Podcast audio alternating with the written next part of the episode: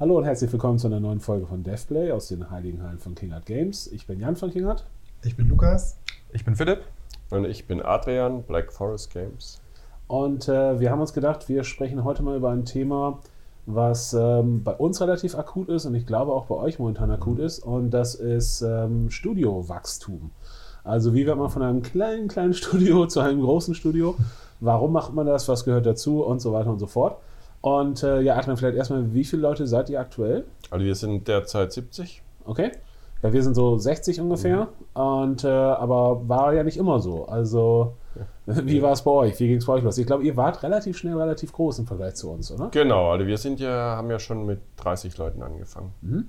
Und äh, sind dann äh, ja dann aber schrittweise gewachsen. Und die äh, kontinuierlich und die letzten zwei Jahre natürlich nach THQ ähm, gab es nochmal so einen Schub, wo wir dann diese Grenze von, was weiß ich, äh, 50 jetzt auf 70. Ja.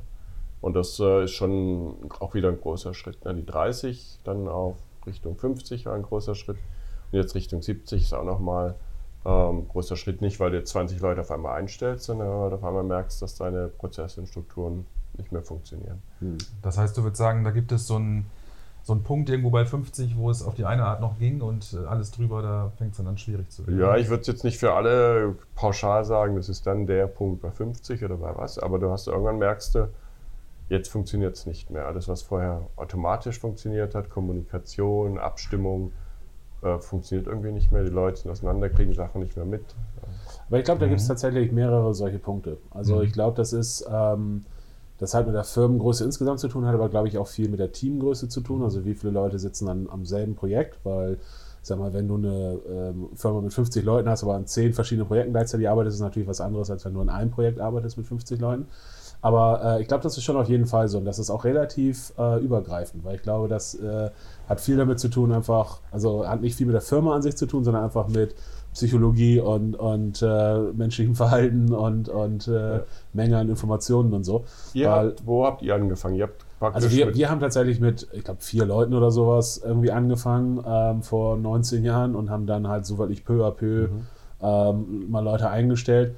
Ich glaube, Philipp, du bist mit einer der ersten dann so richtig als es richtig, wir stellen Leute um, ein. Genau, als es richtig auch um Spiele ging, genau. äh, um, äh, also um Standalone-Titel, da war ich beim ersten Jahr mit dabei, den zu entwickeln und äh, am Anfang noch als äh, Praktikant, glaube mhm. ich, mit meiner Frau zusammen damals und äh, dann haben wir äh, als Studentenjob, glaube ich, äh, ein Spiel gemacht, den ich zu Hause noch im Regal habe. Den, den konnte ich einmal bei Amazon für zwei Cent kaufen. Da habe ich ihn mir gekauft nochmal auf CD. Jetzt habe ich kein CD-Laufwerk mehr, wo ich die CD reindrücken könnte. Aber äh, genau, also das war einer der, der ersten. Ähm, und ich, ja, ich glaube, ich war wahrscheinlich fünfter oder sechster Mitarbeiter oder so, der erste Programmierer, glaube ich, den der festangestellt ja. hatte oder so. Ja. Also ich glaube, wir haben halt dann immer einfach so, wenn wenn wir uns das leisten konnten und wenn jemand Gutes des Weges gekommen ist, dann haben wir halt jemanden eingestellt. Und das war halt relativ lang so. Und ich sag mal, wir waren bis vor, ich sag mal, fünf Jahren oder so, keine Ahnung. Ich habe kein gutes Zeitgefühl äh, mittlerweile, mittlerweile mehr, aber bis vor ein paar Jahren waren wir, ich sag mal, so 30 Leute vielleicht. So, und jetzt sind wir halt, ähm, ich sag mal, so in den letzten paar Jahren relativ stark gewachsen für unsere mhm. Verhältnisse. Also ich sage jetzt mal so zehn Leute im Jahr oder irgendwie sowas, die dazugekommen sind. Und ähm, das bringt halt eigene Probleme mit sich, ne? weil wenn man ähm, ein kleines Team ist, ich sag mal fünf Leute oder so oder vielleicht sechs Leute, sage ich mal, das ist eigentlich so die perfekte Größe, um ein Spiel zu entwickeln, weil das ist auch so die Indie-Team-Größe, nicht zufälligerweise, sondern einfach, weil es halt die, die perfekte Größe ist, weil es dann halt einfach so ist, ähm, jeder weiß alles und jeder macht ein paar verschiedene Sachen gleichzeitig und der ist irgendwie so der Artist und der macht vielleicht auch noch Animationen und das ist so der Programmierer und das ist der Game Designer und so. Und jeder spricht mit jedem und jeder weiß über alles Bescheid. Und das ist eigentlich, glaube ich, wenn es so um Effektivität geht, die, die perfekte Größe. Und mhm. dann fängt es halt irgendwann an, okay, da hast du 10 oder 12 oder 15 Leute und dann auf einmal kann nicht mehr jeder alles wissen. Weil dann fängt es halt an, man muss irgendwie Informationen vernünftig sortieren oder so ein bisschen filtern und wer muss jetzt was wissen und dann gibt es vielleicht auf einmal Leute, die was organisieren für andere Leute, also nicht mehr jeder organisiert seinen Kram selber, sondern äh, jemand muss koordinieren, dass die Grafiker, weil es ja dann mehrere sind, rechtzeitig die Assets für die Animationen liefern und so. Und ich glaube, dann fängt es irgendwie an, ähm, komplexer zu werden. Mhm. Und dann kommen ja so Sachen auf einmal dazu, dann mit der Firmengröße, okay, irgendwann braucht man jemanden, der sich um die ganzen äh, Abrechnungen kümmert und um, um einfach Office, Büro äh, arbeiten. Und äh, irgendwann braucht man da, irgendwann sagt der, hey, ich schaffe das nicht mehr, dann braucht man zwei davon. Und, ja. und das heißt, da kommen auf einmal, ich sag mal, dann noch Jobs dazu, die vielleicht ähm, auf einmal plötzlich gar nichts mehr mit der Spielentwicklung selber zu tun haben, sondern einfach nur nötig sind aufgrund der Tatsache, dass die Organisation ähm, wächst und man sich um mehr, mehr Scheiß kümmern muss, mhm. auf Deutsch gesagt. Ja, also, das stimmt. Also, ähm, also zum Beispiel, ne, das, das sind so viele ähm, triviale Dinge, denke ich. Wir haben früher, hat, glaube ich, jeder seinen Rechner mal selber zusammengeschraubt, an dem er gearbeitet hat. Und jetzt hat man eher jemanden, der halt alle Rechner überprüft und äh, repariert und zusammenbaut und den da hinstellt und dann bist du froh drüber, dass der oder funktioniert. Oder, oder ein Admin oder so, ne? Weil genau. Wenn es eine neue Software gab, dann hat man die eben über den Schreibtisch geschoben und gesagt, hier mach mal und so, aber ja. jetzt auf einmal, wenn es dann auf 60 Rechnern oder sowas irgendwie installiert werden muss und so, dann ist es vielleicht schon besser, da jemanden zu haben, der sich damit auskennt. So, ne? Ja, richtig. Aber wenn, man, wenn wir sagen, okay, die effektivste Größe für Spielentwicklung sind fünf Leute, warum macht man denn überhaupt größere Teams? warum sind wir nicht einfach fünf Leute, verdammt? Oder warum ja. machen wir nicht zehn Spiele mit jeweils fünf Leuten? Na gut, das. Ähm, also zum einen möchtest du natürlich selber ja immer größere Spiele machen. Ja, man, jeder 90 Prozent der Spieleentwickler fängt an und hat äh, das äh, Witcher RPG oder ein Riesen RPG vor Augen. Jetzt vielleicht stimmt es nicht, andere Leute haben vielleicht andere große Spiele vor Augen, aber eigentlich hast du immer ja ein, großes Spiel vor Augen und fängst mit etwas an, was du vom Scope her schaffst. Und ähm, dann willst du ja immer mehr machen, ja. Und du bist ja auch in, in, in einem Geschäftsmodell drin, wo du ähm, wo du als äh, Studio gegenüber Publisher ein Spiel pitcht, ja, und dann kriegst du das und dann machst du das nächste Pitch. Und du musst natürlich fürs nächste Pitch du natürlich mindestens ein Spiel, was du mit deinem Team machen kannst, weil du willst ja keine Leute auf die Straße setzen.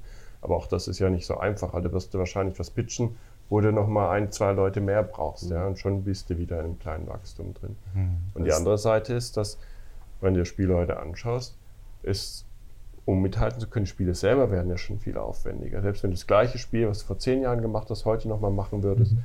wäre das einfach von allen, in allen Bereichen viel aufwendiger. Mhm. Und ich glaube, was auch dazu gehört, zu dieser gestiegenen Qualität, also gerade was, was ähm, Präsentationen natürlich angeht und Assets angeht, gehört, glaube ich, auch, dass je größer ein Team wird, die Leute sich immer mehr spezialisieren. Ne? Weil, ja, ich sag mal, zu Anfang gibt es vielleicht den Grafiker, mhm. der macht alles von Benutzeroberfläche und 3D-Grafik bis was weiß ich was, Level. Genau. Aber und jetzt sagt man eher, okay, der hier ist gut in Hard Surface, aber ähm, da soll er auch bitte nur drin bleiben und äh, ne, nicht, nicht zu weit äh, noch andere Sachen machen, weil dafür haben wir andere Leute, die das sehr gut können. Also genau, also wir haben jetzt bei unseren Projekten zum Beispiel, das ist auf jeden Fall 2D-Grafiker, 3D-Grafik oder ist immer UI und, und 3D-Grafik, es sind schon mal zwei verschiedene, auf jeden Fall. Aber auch innerhalb 3D-Grafik gibt es ja dann häufig Leute, die haben sich auf Charaktere spezialisiert, Leute, die haben sich auf, mhm. auf Assets äh, oder auf, auf Objekte spezialisiert, Leute, die haben sich auf Level-Design oder Level-Art spezialisiert. das heißt, auf einmal hat man innerhalb der Arts-Abteilung hat man dann vielleicht, keine Ahnung, fünf verschiedene Jobs, ähm, Technical Art, Effekte, keine Ahnung, also mehr als fünf, ähm, anstatt halt einen zu haben, der irgendwie alles macht. Das ist aber, glaube ich, auch für die Leute nicht immer toll, oder? Weil ich sag mal, wenn ich jetzt irgendwie mir vorstelle, ich bin bei Assassin's Creed der Typ, der die Haare macht, dann mache ich halt auf einmal ein Jahr lang nur für irgendwelche Charaktere die Haare und Bärte. Ist das cool? Macht das Spaß? Also ich bin mir nicht sicher. Es kann dir natürlich durchaus passieren, dass du früher alles gemacht hast und jetzt darfst du plötzlich das machen, worauf du nur Bock hast. Mhm. Also das wäre der umgekehrte Fall. Ja, bestimmt. Aber es gibt wahrscheinlich auch Wenn den man Fall. Bock auf Haare hat, dann ja, ist, das, ist das super. genau. Aber es gibt wahrscheinlich auch den Fall, und da achten wir ja auch bei uns immer drauf, dass die Leute vielfältige Aufgaben haben und nicht nur Bärte machen. Mhm.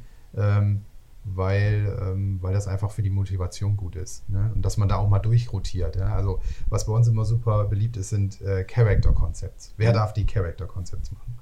Und ähm, ja, dass man da mal auch ein bisschen durchtauscht oder sich gleich von mehreren Konzepts machen lässt und so. Ich glaube, das ist schon wichtig. Und ich glaube, das ist auch immer tricky. Also, wir so als Chefs, ähm, es gibt halt immer diesen Punkt, du weißt, jemand ist richtig gut in einer Sache, dann willst du natürlich den gerne auch auf der Sache lassen. Und gleichzeitig sagt der aber auch, ah, ich will auch gerne mal was anderes machen. Ne? Mhm. Und dann gibt es vielleicht jemanden, du weißt, der ist super gut da drin, die Bärte zu machen. Und dann gibt es einen anderen, der sagt, oh, ich will auch gerne mal Bärte machen. Und du weißt aber, ach, der, der schon 100 Bärte gemacht hat, der ist viel besser in den Bärten. Wobei ja. wir schon ja noch, ein, noch einigermaßen komfortabel sind in der Größenordnung. Mhm. Aber wie du sagst, Assassin's Creed, Ähm, da wird es dann schon, äh, schon super, super speziell. Ja. Da kann dir passieren, du machst drei Jahre lang, arbeitest an einer Waffe oder an, an einer kleinen Geschichte. Und das musst du halt dann auch lieben.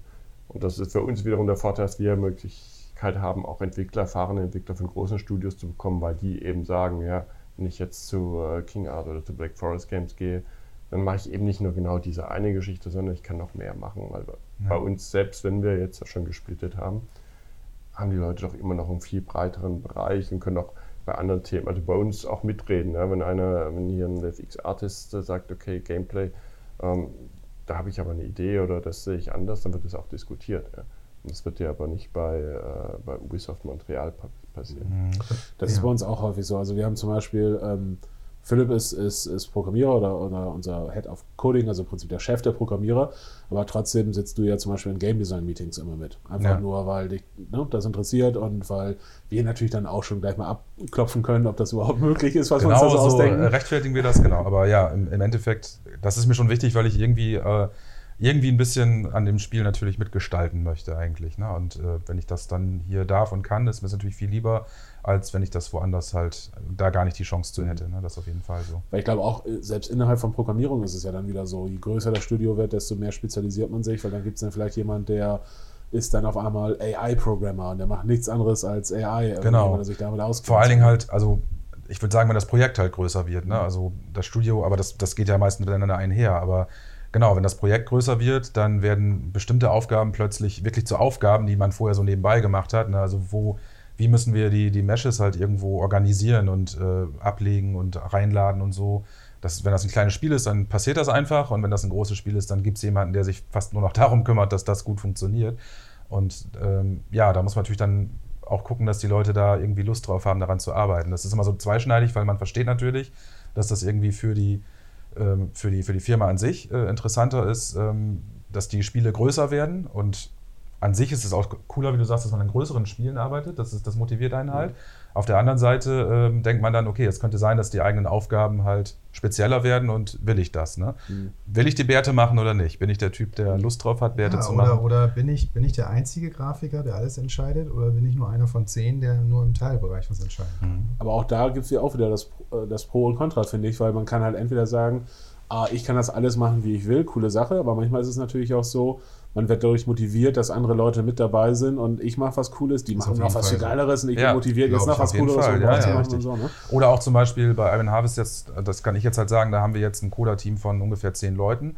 Und das heißt halt auch, dass Dinge halt viel besser abgefedert werden können. Wenn da einer mal nicht weiterkommt oder nicht da ist oder so, dann hat man ja immer noch neun. Das heißt, du hast immer noch 90 Prozent der Kraft.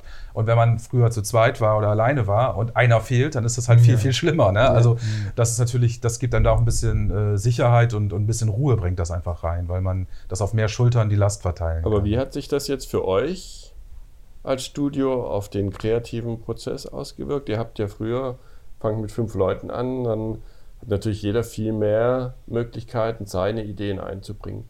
Und jetzt seid ihr 60 Leute. Wie hat sich das verändert? Könnt ihr noch alle abholen? Bleibt jemand auf der Strecke mit seinem Input? Also ich glaube, wir haben ein bisschen den Vorteil vielleicht ähm, gegenüber euch, aber auch der 13 zum Beispiel, dass, dass ihr ja immer äh, nur an einem Projekt oder ich sag mal ein großes Hauptprojekt irgendwie habt ja. oder vielleicht eine Peak vom nächsten. Das war der Traum, ja. Und ich sag mal, bei uns ist ja so, dass wir schon ähm, immer mehrere Projekte gleichzeitig machen, also in der Regel mindestens drei. Und äh, deswegen sind natürlich einige Teams nicht so groß. Ich meine, das Iron Harvest Team ist jetzt unser größtes Team. Das sind vielleicht 30 Leute oder irgendwie sowas, schätze ich. Ähm, aber es gibt halt auch noch kleinere Teams und dementsprechend da hat man natürlich noch mehr so diesen ähm, den direkten Einfluss, weil da ist es halt eben so, wenn dann ein Team, ich sag mal, aus zehn Leuten besteht, dass dann halt eben auch ein Programmierer einfach sagen kann, hey, ich habe eine coole Idee für ein Game mhm. Design mhm. oder für irgendwie. Ne? Und ich glaube, da hat man noch mehr so dieses Gefühl.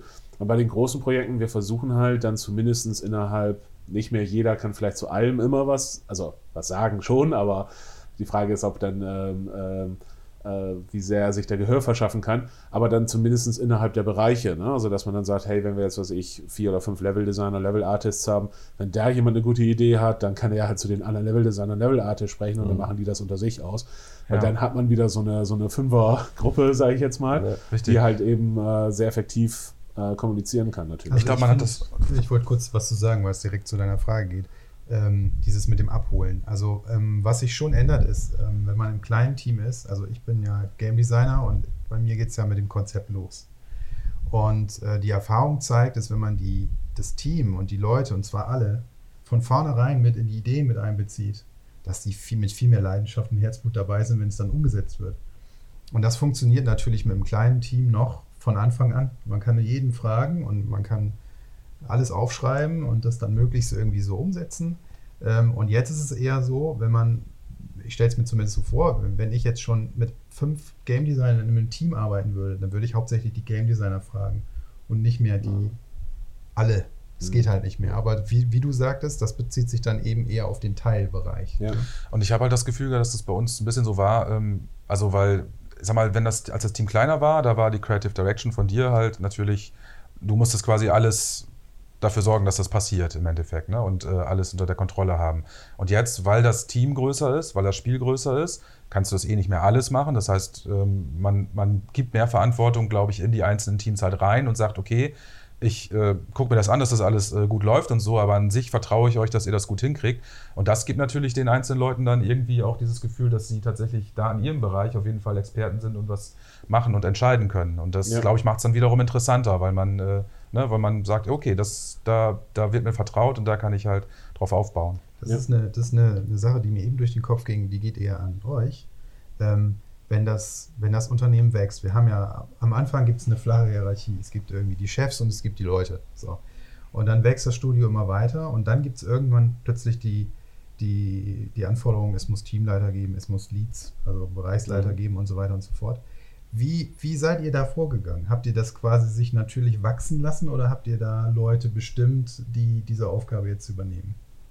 Also bei uns ist es äh, tatsächlich so, dass wir bis zum Punkt ist das alles gewachsen. Und dann gab es aber auch nicht wirklich Leads. Ähm, wir hatten ja angefangen mit fünf Gründern, äh, die praktisch jeder einen Bereich abgedeckt haben. Wir hatten einen war Coder, der ein Creative Director, Tech Art Director, wir hatten einen für Business Development, Finanzen.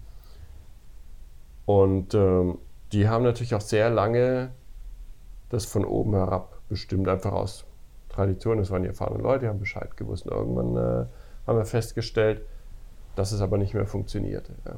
Das, äh, A, die waren total zugeschüttet, ja, weil die sind nicht mehr hinterhergekommen mit ihren Sachen. Ja. Und B, das Gefühl, ich habe viele äh, von den Entwicklern haben so ein bisschen losgelassen, haben sich so ein bisschen entkoppelt, weil sie das Gefühl haben, okay, es läuft alles über die Directors. Und dann haben wir tatsächlich ganz bewusst angefangen, diese Lead-Ebene einerseits einzuführen, um äh, die Directors zu entlasten und haben ganz bewusst entweder aus dem Team heraus oder Leute extern reingeholt die, und diese Leads-Strukturen geschaffen. Haben wir auch in allen Bereichen jetzt fast geschafft. Im Code-Bereich ist es noch nicht so. Da fühlt sich keiner so wirklich berufen, ein Lead zu machen oder Personalführung auch mitzumachen. Da arbeiten wir eher mit so einem äh, Mentor-Senior-Modell. Das heißt, die haben fast alle das Gleiche, was ein, was ein Lead macht, nur nicht diese direkte Personalführung. Ähm, haben wir ganz bewusst eingeführt. Wir machen Trainings zu dem Thema. Und auf der anderen Seite, ähm, weil Strukturen aus meiner Sicht sehr wichtig sind, ja, auch diese verschiedene. Andere Seite aber jeder heute in, in der heutigen Arbeit soll wie ja jeder Mitarbeiter sich einbringen, Entscheidungen treffen können, Verantwortung haben können. Das heißt, das ist diese strukturellen Leads, aber gleichzeitig ähm, das englische Wort des Empowerment, was so dieses betrifft, dass du versuchst, Leuten Verantwortung zu übergeben, mhm. jedem Einzelnen. Und das pushen wir auch gerade die letzten zwölf Monate extrem für diese Kultur zu verändern, von weg diesen fünf Directors und Gründer hin zu, nein, jeder kann Einfluss haben. Also eine Geschichte, die wir zum Beispiel gemacht haben, die haben, machen wir jetzt seit ähm, fast einem Jahr. Wir haben so ein Feature Day nach jedem Sprintende. Sprints sind bei uns drei Wochen. Ein Feature Day und da kann jeder machen, was er will, related äh, zu einem aktuellen Projekt. Ja. Und wenn ein Game Designer was im Art machen will, Art Game Designer, das will, kann Ideen einbringen, kann sich auch Leute sammeln und kann dazu Sachen machen. Wir haben eine ähm, wir haben ein Meeting eingeführt, was äh, alle zwei Wochen stattfindet, äh, wo man alle möglichen Themen bespricht. Das ist aber jetzt kein Leads-Meeting oder ein Directors-Meeting, sondern da kann jeder äh, aus dem Studio, egal auf welcher Position, kann sich zusammensetzen mit uns als Geschäftsführung oder mit wer auch immer dabei ist. Also ich bin immer dabei und äh, ist oft auch gemischt.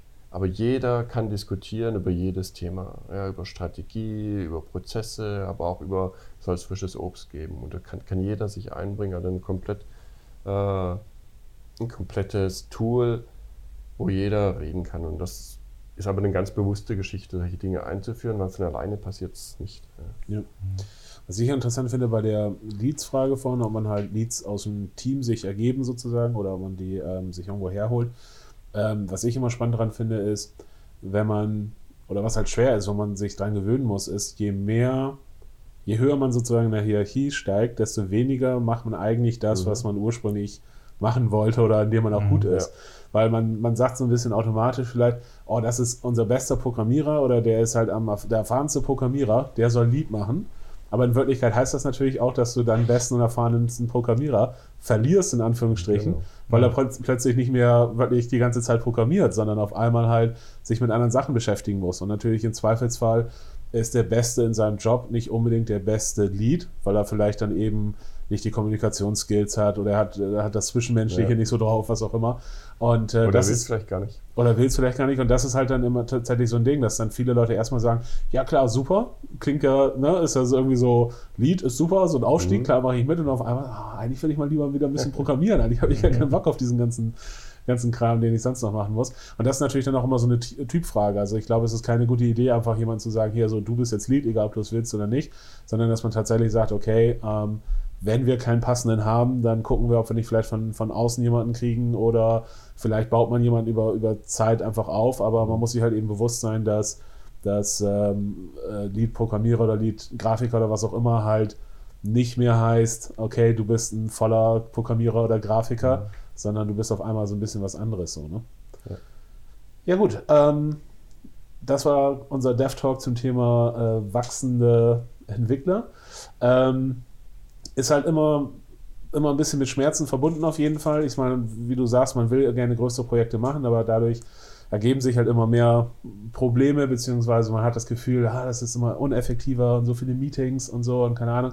Wir haben jetzt gerade das Problem, dass wir jetzt äh, hier zwei Büros haben in Bremen, weil das Büro hier zu klein geworden ist und wir kein passendes Büro in der richtigen Größe gefunden haben. Und das ist halt auch alles doof, weil wir jetzt halt auf einmal äh, Teile des Teams halt im anderen Büro sitzen, was, was irgendwie natürlich nicht optimal ist.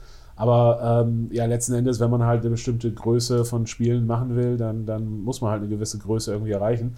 Und ich glaube halt, äh, was auf jeden Fall sinnvoll ist, ist so ein bisschen dieses langsame Wachstum macht, glaube ich, mehr Sinn als dieses, hey, wir stellen jetzt irgendwie 100 Leute im Jahr ein und glauben, das funktioniert.